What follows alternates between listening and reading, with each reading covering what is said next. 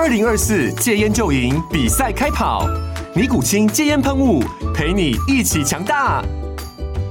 戒烟不容易，单靠意志力戒烟的人，时常无法克服戒断症状而失败。尼古清戒烟喷雾将是你的神队友，简单一喷，药品急速释放，立即缓解七大戒断症状，不限场合提高戒烟成功率。除了尼古清神队友，你还可以寻求专业医疗人员协助，一起迈向戒烟成功之路。尼古清戒烟喷雾，用科学方法戒烟，请咨询全台各大药局及戒烟门诊。本广告由尼古清戒烟喷雾、胃部药书字第零二七八三五号提供。嘉安家护股份有限公司，台北市中山区民生东路三段二号十楼，北市卫药广字第一一三零三零一九零号。尼古清戒烟喷雾，相伴每个新开始。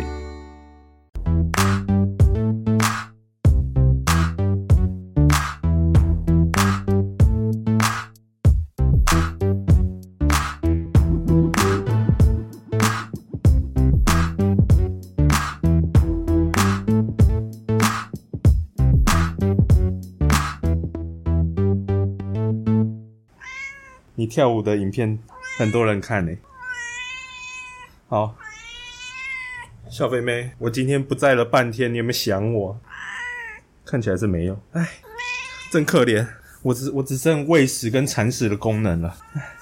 好，大家好，我是保险特殊来恩，欢迎收听我的频道。今天呢是礼拜天，然后我今天一大早就骑车去台南找那个客户哦。对，这个客户还蛮可爱的，第一一见面就跟我说：“哦，那个你的 podcast 我全部都有听哦。”这样哇，听到这句话真的是蛮就是蛮开心的啦，因为这个事情比我卖你保单还要开心。我觉得正确的事情、正确的观念、正确的知识，本来就是业务，本来就是要传。给传达给客户，然后让客户去能够提升他们的知识，因为从小到大学校不可能教我们怎么去理财，然后更不用说到社会上了，在社会上每一个人都想要剥削你。点点。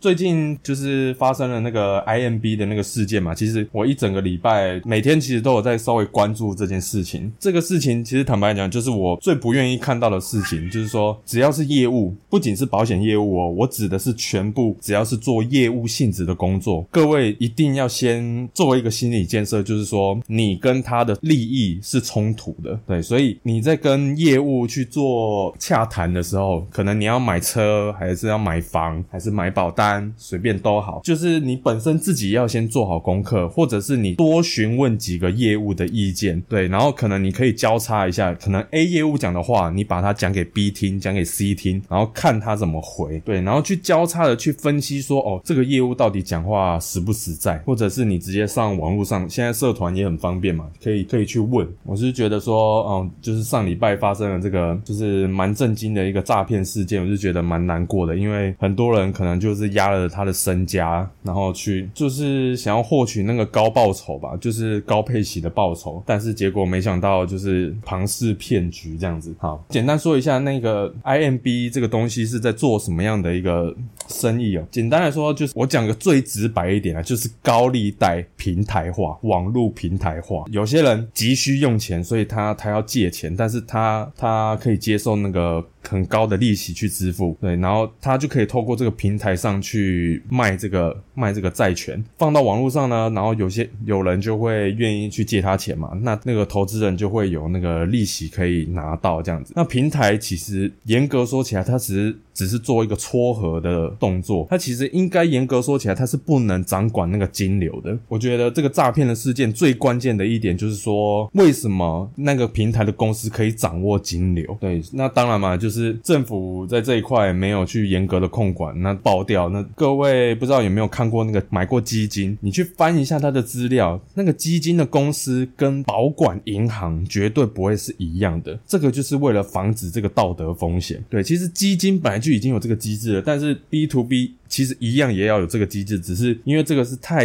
太创新的产业了，所以可能政府还来不及做这个法规的建立，然后就就爆掉了这样子。其实这个 B to B 的那个模式，其实我很早在大概五六年前我就已经搜寻到了，但是我不是搜寻到 IMB，我是搜寻到另外一家。这个另外一家到目前为止看起来是还是很正派啊。然后最近因为这个事件发生，然后好像该公司的算是负责人吧，反正就是高层还特地拍了一个影片，说你如何去区分 B to B，我这个平台到底是真的还是假的。发那个影片就是说你可以去要求平台说把那个债权债权把它拿给你看，如果他拿不出来，就代表这个就是假的。目前看来，就是我找到我知道的这个平台算是还蛮正派的啦。目前来看，但是因为我很早就有注册他的账号，只是我我没有我没有把钱投进去了，因为因为我觉得里面的里面他募资的那种理由，我是觉得有点牵强了。再来就是说我根本就不知道这个还款人的经济能力到底是多少，因为上面的资讯就只有显示说哦，他可能大概做了什么工作，可能是工程师还是餐饮营业，就大概是这样。然后严格说起来是我是看不到他的公司，然后再来呢，他借钱的理由，其实我我是觉得有点有些是比较奇葩啦。因为其实真正会用到这种平台的，就是因为他在银行借不到钱，所以才要来这边借嘛。这个就是很现实的地方嘛。我看他们借钱的理由其实蛮多的，就是有些是为了什么要要装潢、要房屋修缮，然后有些是什么最多的应该就是债务整合吧，就是他可能欠了可能卡债啊、信贷啊，然后他想要一次一次整合，一次从这边借钱还掉，然后专心的在这个平台上面还钱。然后有些是有些理由，我觉得更离谱，就是说家人离癌需要用钱，这个理由我真的是没有办法接受，因为你应该真正要做的事情，就是在事故发生以前就先买好保险，而不是事故发生了之后才来后悔莫及，然后才来这个平台上面借钱。这个理由真的是虽然为他难过了，但是我真的没有办法把钱投到到这个上面，你知道吗？我目前看来，其实这个平台上面每一个 case，它的它给的年利率其实也是都蛮高的，也是大概十趴上下。对，所以我是觉得啦，如果我有一个债务，这个十趴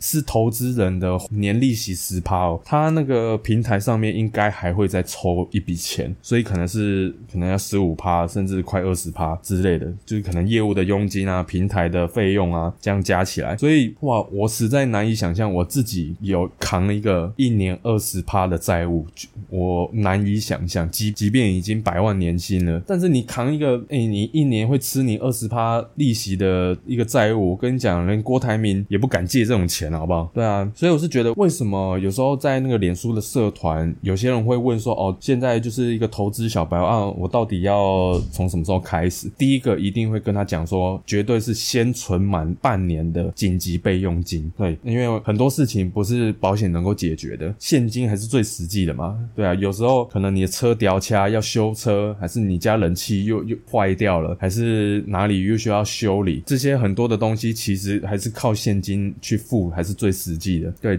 我记得有一个就是也是加我的官方赖，然后也是来问我，对，然后我也是这样跟他讲，就是存六个月的生活费作为紧急备用金，但是呢，这个紧急备用金你可以把它放到一个就是流动率非常高的定存，它一样可以生利息，或者你可以考虑存美金的定存，这样子也可以。这个是不能拿去投资的备用金，但是还是可以把它放到一个流动率非常高的标的，然后去帮你呃赚取利息的收入。对，所以因为我们家也是这样子，我们家是做生意的，为什么我会这么讨厌储蓄险的原因就是在这里，就是我老妈买一次就买了三张，然后再来做生意最讲求的就是资现金的流动性，因为很简单嘛，你做生意要租金，然后要你要有买货的那个。买货的钱嘛，买货的现金，然后你还要生活费，养我们两个小孩的学杂费，然后又要吃，然后你还要保证这段期间那个业绩还要有到才才能够支付，对啊。那我看到的结果就是我老妈一直进进出出的在借这一笔保单，借了又还，然后借了又还，然后甚至那个房贷原本要缴二十年，然后可能又又还了，然后又借，然后又还了又借，就是各种资金的一直这样抽，就是抽来抽。抽去这样子，所以我就是觉得说，我靠，我老妈这一家店其实大半花了，我们家这家店大概开了已经三十几年了，这给我的感觉就是我老妈这间店都是在帮银行工作，帮保险公司工作，对啊，那明明就是她自己的钱，那为什么，哎，就是工作了这么多年，就是让我觉得一直就是一直在付这些利息的钱，然后就一直不能够好好的累积财富这样子，不是说我对这个商品有意见，而是本来。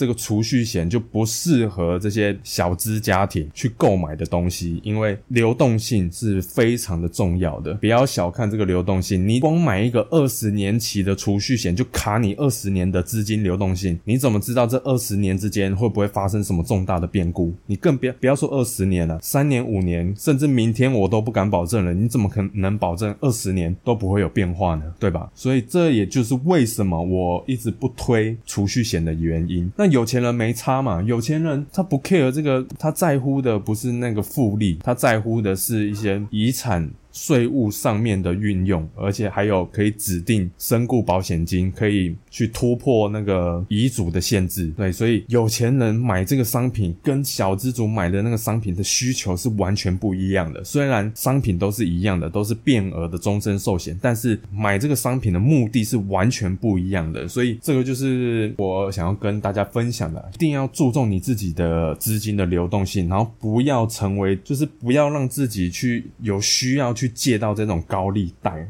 你的人生会非常的辛苦，你可能用要工作，可能要兼两份工。对，像我看到那些受害者，现在有些是可能现在很努力的在工地工作，然后有些是什么，就是兼职去跑跑熊猫。我是觉得这个就是很难过啦。为什么我一直一再的强调，就是说不要相信业务的嘴，一定要去相信白纸黑字的条款，因为当就是有问题发生的时候，这些条款才能真正的帮助到你。如果他没有办法给一个契约，那那个钱绝对不要乱。对，所以这也是我给大家的一个呃忠告。那其实这几年之间，我其实也遇到了很多诈骗的一个诈骗的 case，但是其实我一听就知道它的猫腻在哪里了。其实最简单判断的方式就是你入金很容易，非常的容易，然后甚至还给你一些什么折扣啊、优惠啊之类的。但是你出金，你要把钱领出来，非常的麻烦。对，嗯，我记得。我好像在二月初，就是过完年那个礼拜，我有我的那一集 podcast 节目有分享那个亲戚被诈骗的事情嘛？我我再讲一次好了，就是亲戚呢，就是因为我比较懂那些投资的东西，然后亲戚就带我去，在还。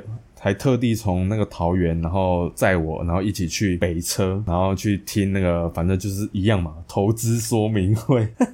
哎，对，投资说明会。然后，哎，而且那个诈骗的也很屌啊，他他先让我们就是吃一顿好，就是吃一顿好料的。哎，大家吃饱喝足，爽了之后呢，然后我们再一起来听说明会。哎，其实是很慷慨哦。好，然后我们上去之后听那个说明会之后呢，就是讲简单来说，就是投资那个虚拟货币嘛。那其实我先讲他。投资那个虚拟货币，简单来说就是，例如说是 A 这个 A 货币呢，就是每年可能一样嘛，给每年给你几趴的利息，或者是另外一种说法就是会拆分。拆分的意思就是说，你可能买了，其实也是跟配息有点类似的概念，就是你原本买十单位，后来可能拆分之后可能变二十单位这样子，类似这种概念。简单来说就是他会给你一个很不错的利息收入，然后让你把钱去投入，然后再来还有一点呢，你你判断是不是诈骗的。一点就是说，他有没有做类似那种呃，你拉人进来，我还可以给你奖金，而且这个就是这个人，然后也要投钱，他只要有投钱，然后你就可以收到那个，其实也是像业绩奖金这样子。这一种的你就要很，就是也要很小心，但是就是这种就是叫资金盘嘛，对，所以通常我听到这里我就觉得就是有点怪了啦，嗯，然后再来这个虚拟货币，它的它实质的那个经济能力到底是什么，我也是打个问号。总之就是说这个货币呢，就是会拿去投什么澳洲的矿区啊，还是投资什么那个就是一些永续发展的一些公司啊，哎，他那个时候讲的很屌，哎，讲说哦，因为他做那个抛。会嘛，做那个抛配就会就会列那个澳洲的矿区嘛，然后就是说哦，如果你不信呢，我们可以直接那个什么，我们直接搭飞机去，直接带你去看那个矿区，看是不是我是真的，看我们是真的还是假的。哎，他真的很敢讲哎，对啊，那我是他可能就是笃定说没有人要去啊。所以他才敢那么讲。然后还有就是出国旅游嘛，就是可能你介绍了很多人，然后你就赚了很多的奖金，然后公司还可以招待你出国旅游一样嘛，什么游轮啊，还是什么这种，这就老骚了啦，我觉得。然后再来就是还有一点就是说什么慈善，就是这个货币的创办人啊，就是也有在做慈善，然后什么在东南亚。还是南非、非洲，就是救济那些小朋友啊，然后就一样，就那个泡泡也做的，讲白点，做的跟真的一样这样子，我就越听越觉得不对。然后再来就是讲到那个，除了那个投入这个钱，然后领那个利息之外，好，关键一点来咯。今天假设我如果不想玩了，我想要出场了之后要怎么样，你知道吗？诶，他不给你全出，诶，例如说你投一百万，你说呃，反正就在卡你，你一年之内你可能你真的如果急需用钱，可能只给你领五十趴，这然后剩下的五十趴可能要过一年还是两年之内才能再领，但是你可以用另外一种方式哦，他他就说哦，但是你的三十趴的钱可以变成购物金，购物金的意思就是说他你就是他给一个就是平台可以买一些生活用品啊什么之类。我说靠背这个不这个生活用品这一区的这个不是不是某一家的直销吗？啊跟你有什么屁关系？我看这这他这个真的很屌，就是他不仅用做了一个虚拟的货币来诈骗你，然后还顺便。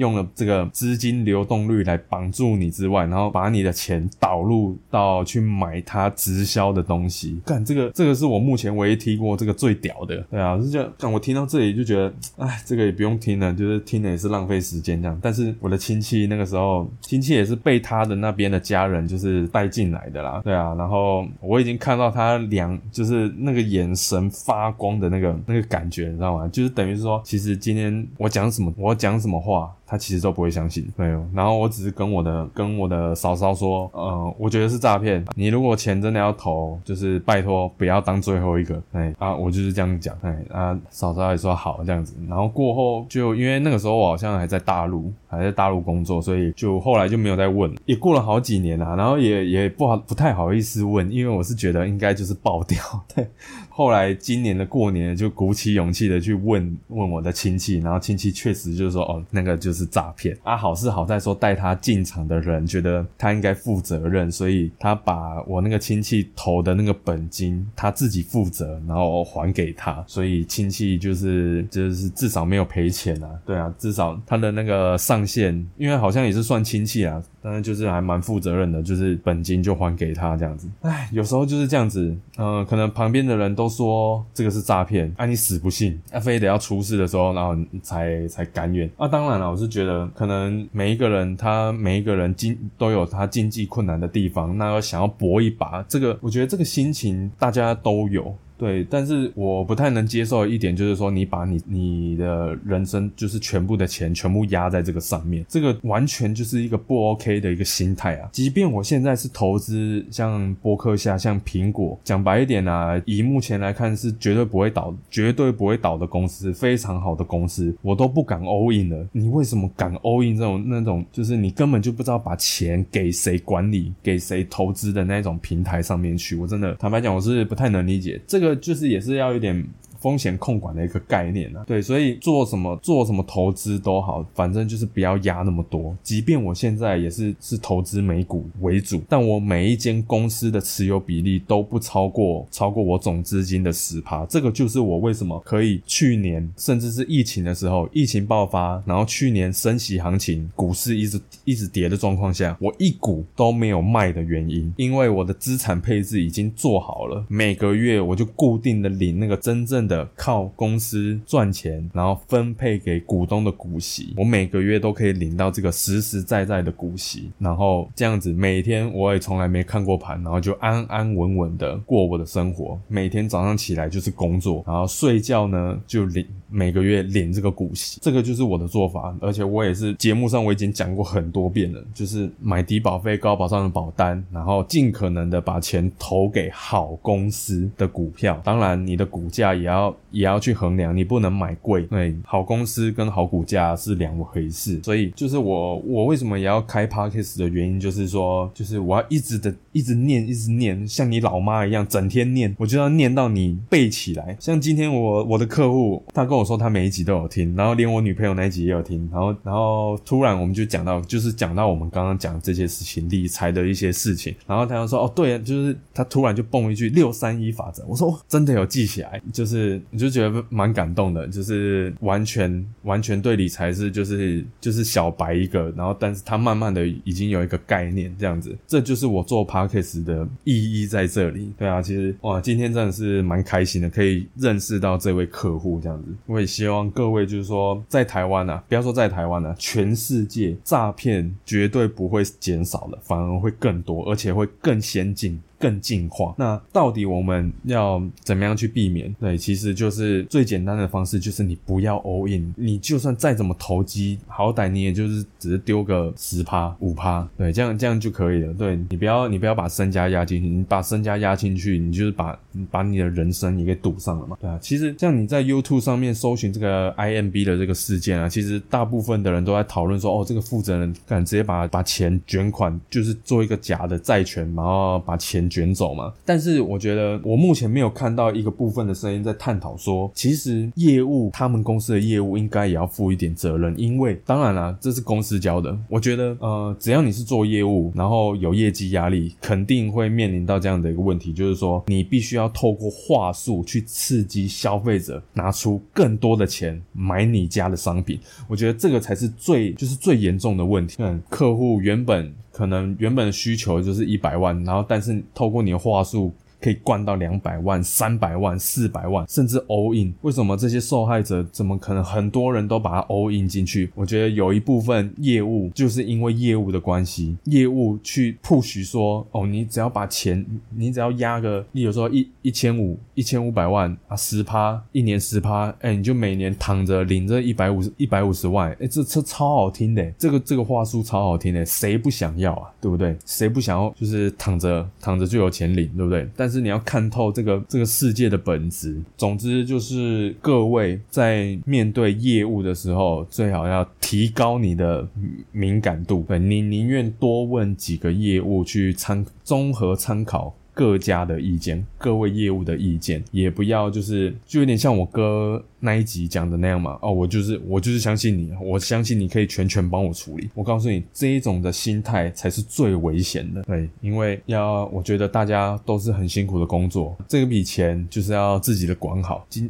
在社会上，其实大部分的人都是想要来赚你的钱，不是想要来帮助你财富自由的。唯有先把自己的知识提升了，才可能真正的找到自己要的是什么，然后才慢慢的去一点一滴的累积自己的财富，然后真正的去突破这个富爸爸穷爸爸所说的嘛，就是那个老鼠赛跑，你才可以尽早的脱离这个老鼠赛跑的这个。困境，这个就是我想说的。原本我是如果没有这个诈骗的事件的话，我原本是想要说的是那个台湾人对于高配息的一个谬论。对，那这一部分呢，我就留到下个礼拜再跟大家分享。那其实这两集那就是有点连贯。那下个礼拜我再讲为什么台湾人就是这么喜欢的高配息，但是高配息绝对是跟你想象的是完全不一样的。那今天的节目呢，就先到这边。那我们下周再见。